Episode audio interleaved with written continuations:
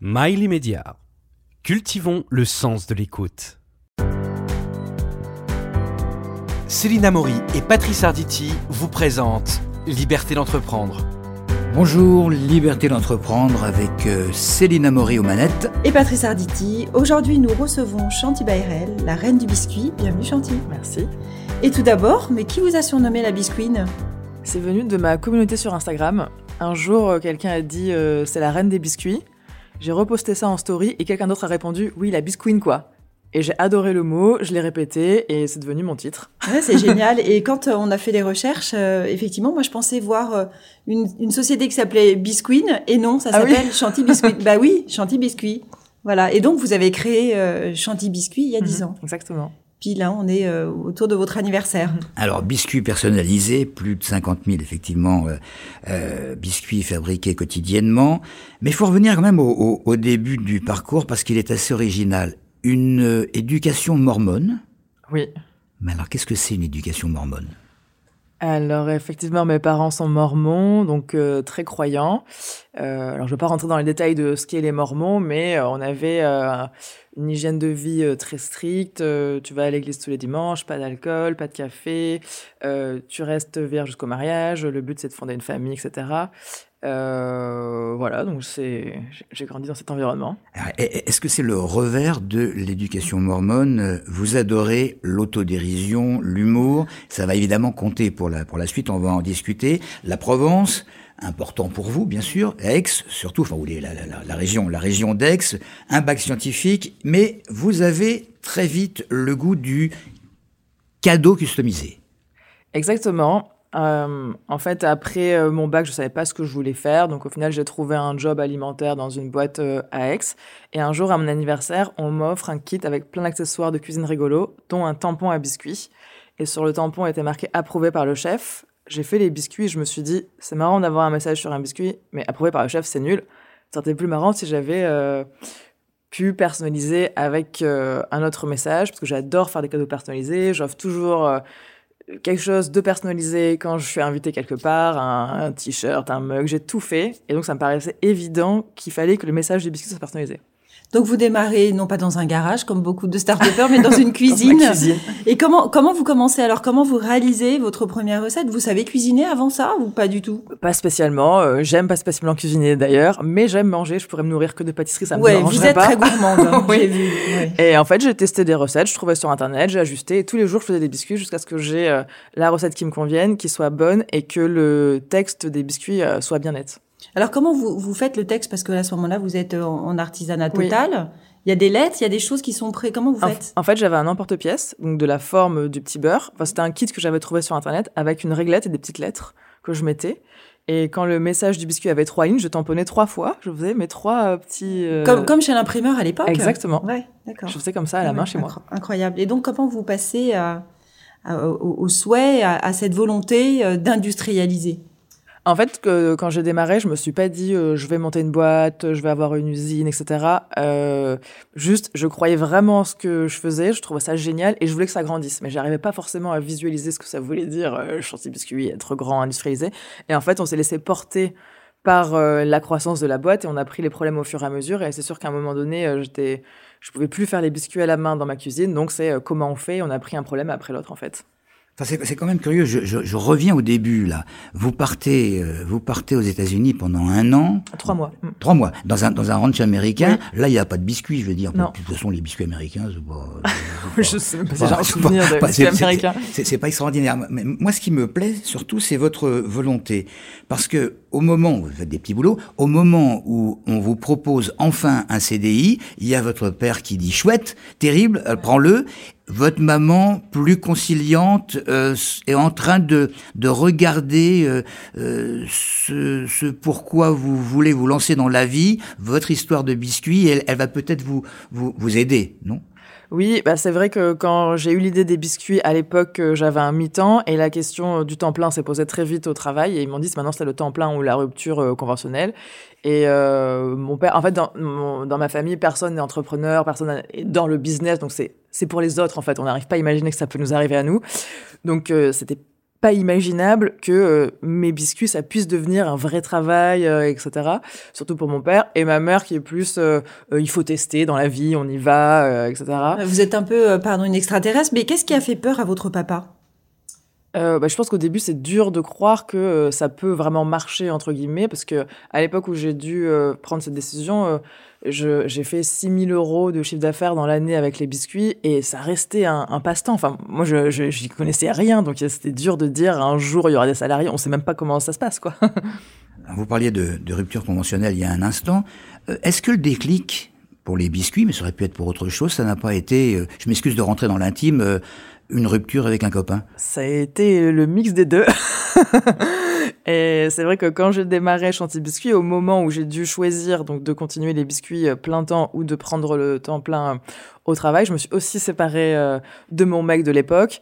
Donc ça m'a gros chamboulement, qu'est-ce que je veux faire, etc. Et ça m'a aussi donné envie, je pense, de, de faire un truc moi toute seule. Et peut-être ça m'a aidé à enfin, ça m'a donné envie de prouver qui je suis, ce que je veux, etc. Euh, malgré tout ce qui Donc, votre conseil à, des personnes qui voudraient se, lancer dans l'entrepreneuriat, surtout les, surtout les femmes, c'est lâcher votre mec.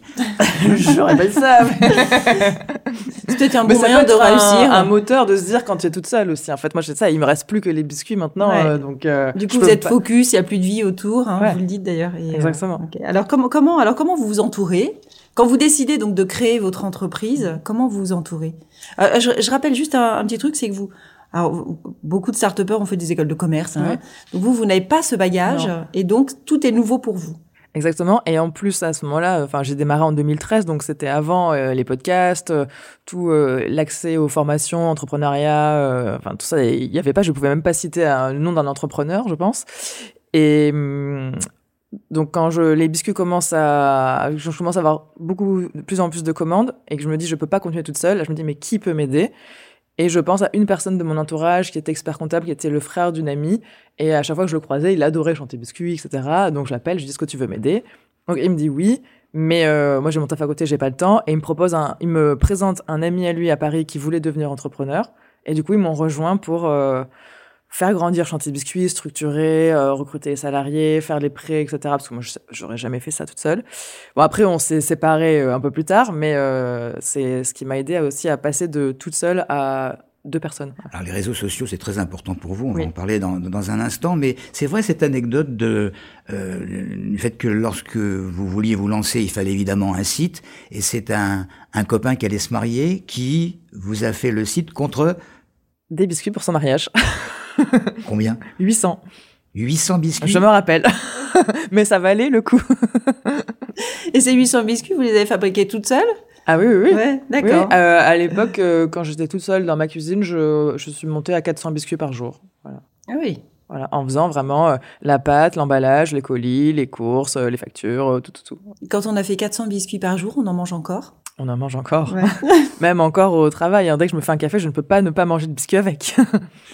Céline l'évoquait tout à l'heure, euh, profil d'entrepreneuse euh, pas, pas, euh, assez, assez, original. Euh, euh, franchement, on peut dire que vous vous êtes faite toute seule. Est-ce que c'est à recommander de, de, ne pas être une entrepreneuse lambda, de ne pas faire d'école de commerce, ou alors il faut vraiment être convaincu qu'on a une passion? Euh, je pense qu'il n'y a pas forcément une seule voie possible pour monter sa boîte. Euh, il y a plein de façons de le faire euh, et je ne pense pas qu'il faille se dire je dois faire ça pour être légitime ou pour pouvoir le faire. Je pense que n'importe qui peut monter sa boîte s'il en a l'aspiration, etc. Ouais. La jeune entrepreneuse que vous étiez, vous êtes encore jeune évidemment, mais tout à fait au début de, de, de votre entreprise. Comment elle a fait un matin en se disant tiens, il me faut une levée de fonds. Euh, je vais me débrouiller toute seule. Non, on peut pas se débrouiller toute seule.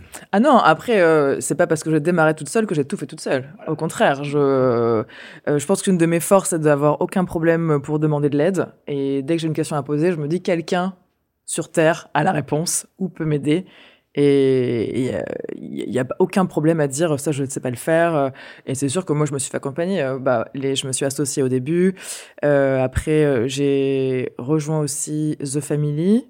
Euh, et puis après, levée de fonds, je me suis fait accompagner sur la levée de fonds et même sur plein de sujets. Maintenant, je suis assez entourée assez bien entourée avec des, soit des entrepreneurs, soit des coachs, soit des, amis qui ont des boîtes et euh, qui on peut partager.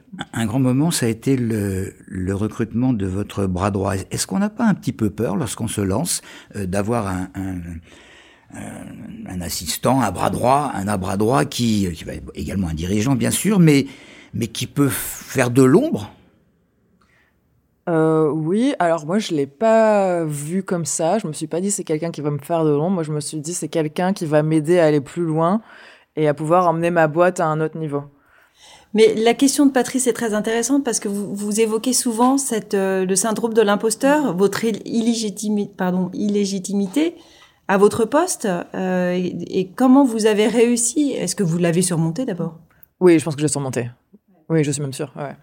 Bon, moi je voudrais revenir, à, enfin, aller sur l'outil le, le, de production. Donc, quand vous décidez de produire à une échelle plus grande, euh, comment comment vous faites là à ce moment-là? Est-ce que vous vous démarchez déjà des fabricants, des usines de fabrication de biscuits, voir si euh, ils peuvent intégrer votre production, ou d'office vous vous dites je veux avoir mon propre outil de production? Non, en fait, euh, c'était même pas euh, possible de sous-traiter parce que aucune boîte ne sait faire ce qu'on fait en tout cas à notre échelle. Et même quand je suis allée voir euh, les distributeurs de machines de biscuiterie, je, lui je leur ai expliqué mon concept. Ils m'ont dit, mais ce que vous faites, ça n'existe pas. Euh, Aujourd'hui, il n'y a aucune euh, usine de biscuits industriels qui est capable de changer de message tous les 20 biscuits, faire du volume, des petites séries, des grandes séries, emballer de plein de façons différentes. Ça, n'existe pas. Donc, il, y mais il faut même... des machines spéciales? Euh, bah, en fait, euh, oui. en fait, il faut pouvoir changer euh, la gravure des biscuits tous les X euh, biscuits, changer la cadence. Euh, après, il y, a des, y a des clients qui veulent des gros coffrets, des clients qui veulent des petites boîtes. Donc euh, ça, il n'y a aucune boîte qui sait l'industrialiser aujourd'hui. Ouais, ça veut dire beaucoup de collaborateurs, ça parce que les machines font pas tout toutes seules quand même. Non, euh, mais après on n'a pas non plus des volumes incroyables et euh... enfin si on, on, peut monter à 50 000 biscuits, on est, bien, mal quand même, on est bien organisé. Et toute mon équipe est polyvalente. Toute l'équipe de prod, ils, ils, peuvent aller à tous les postes et on n'a pas forcément besoin d'être beaucoup. Bah, après, on a un four où on peut cuire euh, 1600 biscuits à la fois. Donc, il y a aussi ça, exactement la capacité des machines qui augmente. Mais comment vous faites, euh, pardon Patrice, hein, euh, comment vous faites pour changer justement le message? J'imagine que c'est euh, digital. Enfin, vous rentrez dans un ordinateur. Enfin, je sais pas trop, non, non? En fait, aujourd'hui, on n'est pas non plus industriel. Enfin, on est, on reste artisanal dans le sens où on a des machines de biscuiterie artisanales. Enfin, on a les mêmes machines. Et entre chaque machine, c'est des étapes manuelles. Donc, il y a quelqu'un qui va vraiment préparer la pâte, mettre les ingrédients dans un, un batteur, quoi, comme un kitchenette géant.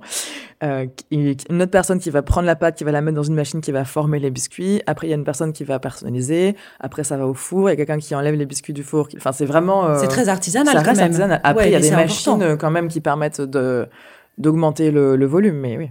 Mais c'est important pour la qualité du biscuit, Mm. hein, de dire que c'est artisanal et que c'est pas euh, Oui. fait euh, uniquement par des machines. Oui. C'est, euh, oui. à d'autres Après, les époques, machines sont c'est super aussi important. obligatoires parce qu'on peut pas faire à la Évidemment. main euh, ces quantités. Mais... Bien sûr. Des biscuits sucrés, salés, euh, version mini euh, également, et puis les, les, les, les fameux hum, messages donc euh, biscuits personnalisables à, à souhait pour toute occasion. Vous travaillez avec des grandes marques? Oui. Bon, citez-en deux trois. N'importe qui. euh, bah, on, on travaille régulièrement euh, avec, euh, pff, je sais, même Chanel, Facebook, D'accord. Non, Clarins, C'était justement pour faire la balance avec. Audi, avec- je sais pas, j'en ai. ah, C'était pour faire la balance avec le particulier. Le particulier qui, évidemment, va, va exiger, enfin souhaiter, pardon, euh, des, des messages qui, qui Mhm. n'ont rien à voir. Et c'est là que l'humour euh, revient. Est-il vrai que parmi les messages qu'on vous a demandés, il y a eu... euh, Est-ce que tu as toujours des hémorroïdes? Oui, c'est une vraie commande. Non, c'est la- le message exact, c'est comment vont tes hémorroïdes? Comment vont tes hémorroïdes? C'est- C'est c'est- c'est ahurissant. Et hop, vous y allez. Ah bah oui. Et en fait, c'est la, la meilleure partie du travail, c'est d'aller voir tous les jours ce que les gens ont commandé. Et ça, on adore. Et même, on a un groupe WhatsApp avec l'équipe. Et quand on voit passer des messages rigolos, on se les envoie. Ah, mais regarde. Et, on est, et ce qui est drôle, c'est d'imaginer l'histoire derrière. Pourquoi ils offrent ça, d'imaginer la réaction? Souvent, c'est des blagues entre les gens. Donc, euh, Oui, mais alors justement, justement, il y a, y a les souhaits des grandes marques. Alors là, c'est assez institutionnel. Il y a les souhaits des, des particuliers. On a compris que ça peut être tout et, Oui. tout et n'importe quoi, mais pourvu qu'il y ait un peu d'humour, euh, bi- bien entendu. Mais, mais, mais il y a une base, et, et la base, ce sont les messages que vous, vous allez, euh, vous allez essayer de concrétiser. Mais vous vous basez sur quoi pour choisir tel genre de message par rapport à un autre? Alors on a euh, soit les messages que je poste euh, sur notre compte Insta, euh, qui permettent de donner des exemples et là qui sont très drôles parce que nous on aime faire rire. Mais en même temps, je peux aussi faire un message drôle qu'un message un peu plus mignon, euh, qu'un message sur une situation du quotidien. Enfin, j'essaye de varier et pas rentrer non plus dans un seul style. Et après, on a aussi les messages qu'on a dans nos coffrets à thème, parce qu'on a des coffrets à thème avec des messages déjà faits. Et là, on trouve euh, une situation du quotidien. Ça peut être une déclaration d'amour, un réconfort, et on imagine un packaging et des biscuits qui vont avec pour proposer un vrai cadeau tout fait aussi. Pour la Saint-Valentin, par exemple, vous avez un packaging particulier? À chaque, à chaque Saint-Valentin, on fait une offre différente on essaye de changer de thème tous les ans parce que le sujet, c'est aussi la fidélisation. Euh, quand c'est un cadeau et qu'on l'a fait une fois, deux fois, trois fois, est-ce qu'on va le refaire? Donc euh, nous, l'idée, c'est de proposer une autre façon de l'offrir. Euh, par exemple, notre Saint-Valentin là 2023, c'était sur le thème du voyage. Donc on a fait une collaboration avec Evaneos, on a fait des biscuits, on a fait un détournement d'un d'un billet d'avion. c'était rendez-vous au 7e ciel, etc. On a fait une petite boîte passeport, on a fait une petite boîte valise. L'année dernière, on a fait le Chanty Sutra. Euh, l'année d'avant, on a fait un jeu, c'était comme un jeu de société euh, avec les biscuits, donc en fait à chaque fois on essaie de renouveler. Donc le, le traditionnel message je t'aime, c'est cucu c'est pas ce qui nous fait le plus rire, mais après, la plupart des gens commandent ça. nous, on prend toutes les commandes, mais on préfère les blagues. Moi, je vais, je vais, je vais euh, évoquer le cadeau que nous a fait Chanty ce matin. Euh, voilà, donc Chanty est arrivé parce que on va passer euh, sur YouTube. Euh, Chanty donc nous a offert une jolie boîte ce matin et nos biscuits sont imprimés Liberté d'entreprendre, donc le nom de l'émission et, et, on a été très touchés avec Patrice. Et alors euh, voilà, alors moi c'est vrai que j'en avais pas commandé encore. Je, je me suis aperçue en ouvrant, j'étais hyper contente et je me dis mince du plastique. Ce n'est pas du plastique. Voilà.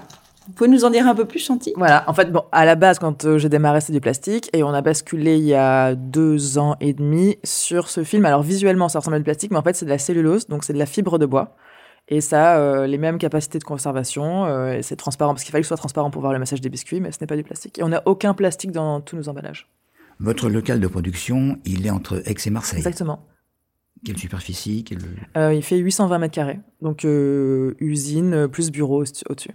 Il y a trois ans, vous aviez annoncé que vous vouliez conquérir le business du café euh, hôtel-restauration. Oui. Et, bon, et puis il y a eu la pandémie, vous oui. en êtes on a arrêté. bah, on a arrêté pour plusieurs raisons.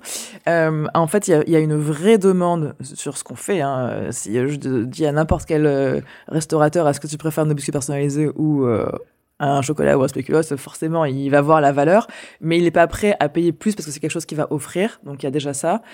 Euh, bon, il y a eu le Covid, donc on n'a pas eu de commande pendant un, bon moment. Et après, avec la hausse des matières premières, on a été obligé d'augmenter nos prix et eux, ils pouvaient pas suivre en fait. Donc on s'est dit, on arrête. Euh, c'est un, un secteur où on se faisait une petite marge, où on comptait sur du, on misait sur le volume et en fait, c'est aussi beaucoup plus compliqué d'aller chercher des clients parce que c'est des, euh, les restaurateurs ils sont peu digitaux, donc faut vraiment être, euh, y aller, euh, etc. Et nous, on n'est pas très fort encore sur ça, donc on s'est dit, on préfère ne pas trop s'éparpiller et se reconcentrer là, sur ce qu'on sait faire, donc plus le cadeau. Vous êtes très discrète sur votre chiffre d'affaires, ça on le sait, mais enfin, on peut dire quand même que vous le triplez chaque année on a arrêté d'être sur cette vague. Ah bah, vous, vous, vous, doublez maintenant ça un petit Je vais pas répondre. mais on est en croissance, voilà. D'accord. Bon, c'est bien. Euh, quand, vous avez démarré donc pour vous faire connaître avec Instagram Mm -hmm. Comment, euh, vous avez cité euh, des marques euh, gigantesques parmi vos clients, comment vous vous faites connaître auprès d'eux?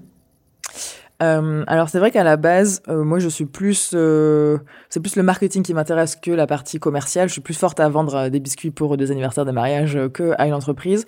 mais je suis partie du principe que tout le monde bosse quelque part et que si les gens aiment Chanty Biscuits, le voient tous les jours sur Instagram, ils vont y penser dans leur entreprise, ils vont voir l'utilisation.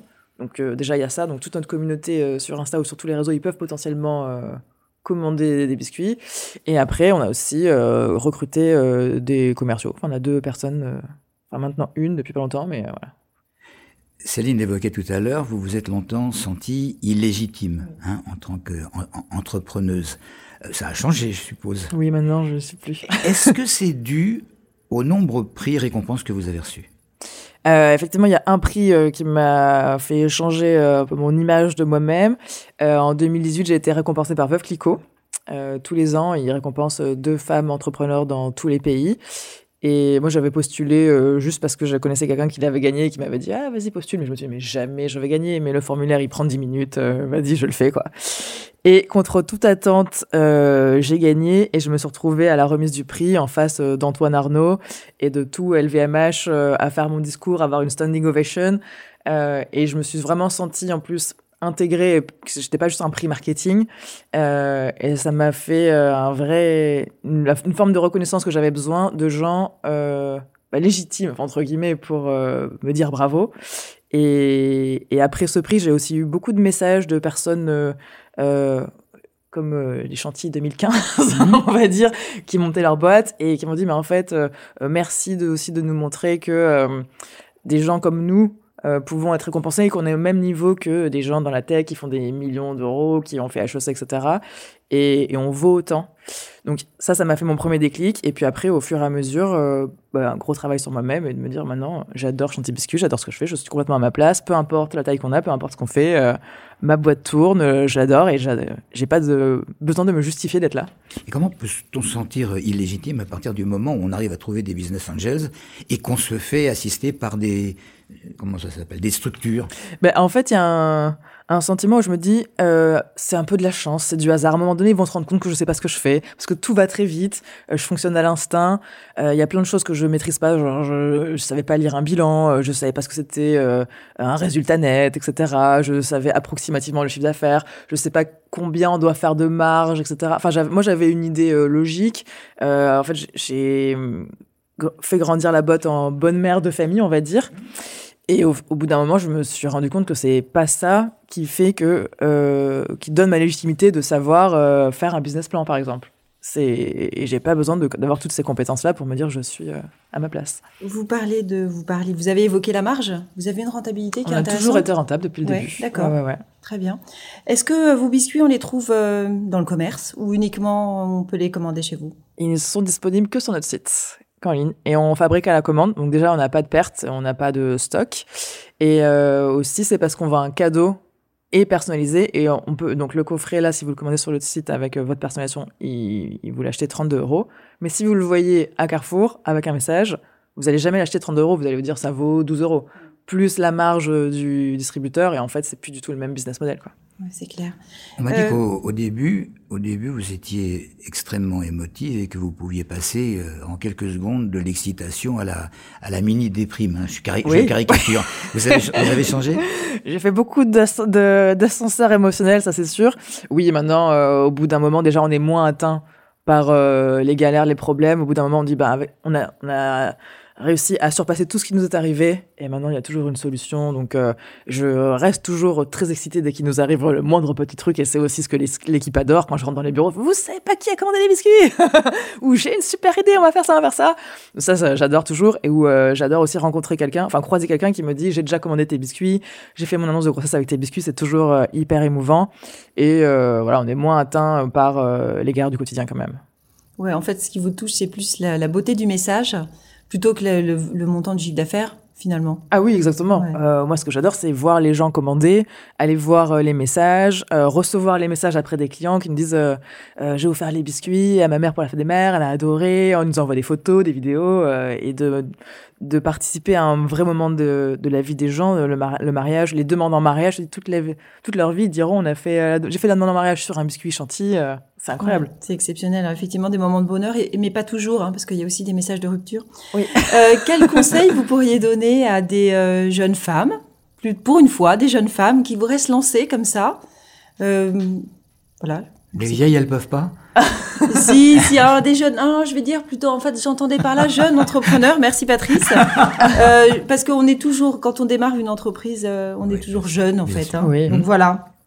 Euh, bah, c'est vrai que quand je, suis dans une situation comme ça où j'ai envie de faire quelque chose, mais il y a une peur qui me retient, parce qu'en général, euh, c'est ça, on a un élan, mais on, est retenu par que- quelque chose. Je me pose la question et je me dis, est-ce que euh, je préfère tester et voir ce qui se passe plutôt que me poser la question toute ma vie, qu'est-ce qui serait passé si j'avais essayé?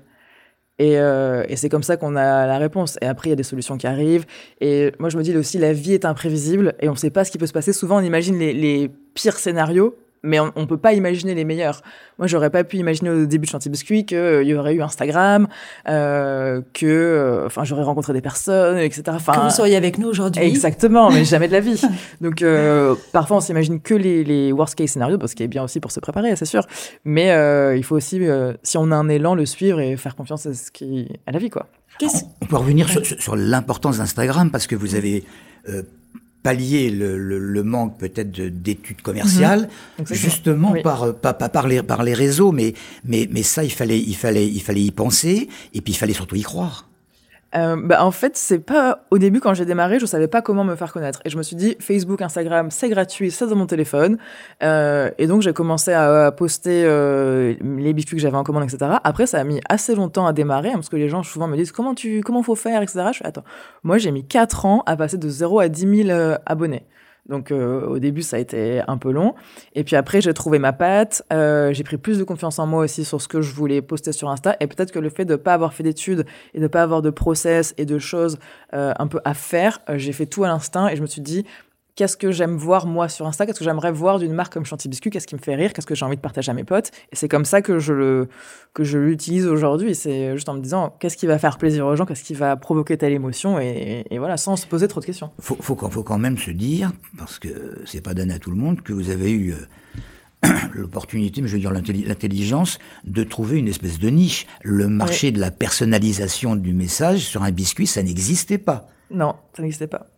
Bon, euh, à partir de là, bah, il faut, faut foncer.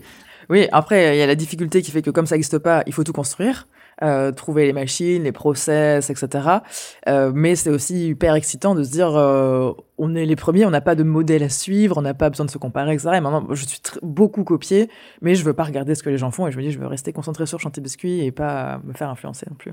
Donc Chantilly Biscuit à 10 ans, euh, qu'est-ce que vous referiez différemment s'il si y avait des choses à changer? Euh, alors j'ai deux réponses à cette question parce que je me dis si je suis là aujourd'hui, il vaut mieux rien changer parce que sinon j'en serais peut-être pas là hein, dans les bons ou mauvais moments. Et sinon, euh, je pense que je me serais. Euh, bon, il y a des recrutements que j'ai un peu ratés à des moments, c'est sûr, des mauvaises personnes. Et je me serais fait plus confiance en moi. Il y a eu des décisions que j'ai mis longtemps à arriver à prendre parce que j'avais peur, parce que j'étais pas sûre, etc. alors qu'au fond, à la fin, j'ai fini par le faire et c'était, il fallait le faire, quoi. Je veux, je veux, bien qu'on parle 10 secondes du recrutement. Ouais. Euh, vous avez évoqué donc des problèmes de recrutement, des ouais. erreurs de recrutement. Ouais. À quel moment justement vous vous trompez? Euh, Bon, j'ai fait des super recrutements aussi, euh, mais euh, en fait c'est souvent, moi ça a été sur les postes que je maîtrisais moins, euh, notamment la partie commerciale, parce que moi je suis plus euh, marketing, communication. Et dans ces secteurs où je sais pas trop driver les gens, comment percevoir qui sont bons, etc., où ça a été plus compliqué, et de trouver les bons profils, bon on en a trouvé aussi, hein, euh, et de les accompagner aussi, parce que je ne savais pas forcément euh, comment faire, mais après, euh, ben, à force de faire, on s'améliore. Hein, c'est sûr que c'est l'humain, c'est le plus compliqué, mais c'est aussi le la meilleure partie au quotidien quand tu es avec des personnes que tu adores voir tous les jours, tu t'amuses, tu les vois s'épanouir. moi, j'ai une personne que j'ai recrutée en 2016 en opérateur de prod et maintenant il est commercial, il a fait tout, il a une sortie de prod et et il est resté, ça fait, il est là depuis 2016, ouais. Bah, c'est magique, quoi. En, en, en conclusion, euh, biscuit, biscuit, biscuit, biscuit, mais pas que. Pas que. Exactement. Euh, comme je disais tout à l'heure, nous, on a un sujet de fidélisation, donc c'est comment tu proposes toujours de nouveaux cadeaux, et ça, ça passe aussi par d'autres produits autour du biscuit. Et Chantilly Biscuit, c'est pas qu'une marque de biscuits, c'est c'est le cœur du game, mais c'est aussi tout un univers euh, d'objets ou de choses qui peuvent s'offrir et qui ont un lien avec le biscuit. Donc, on a fait des thés avec des étiquettes à message.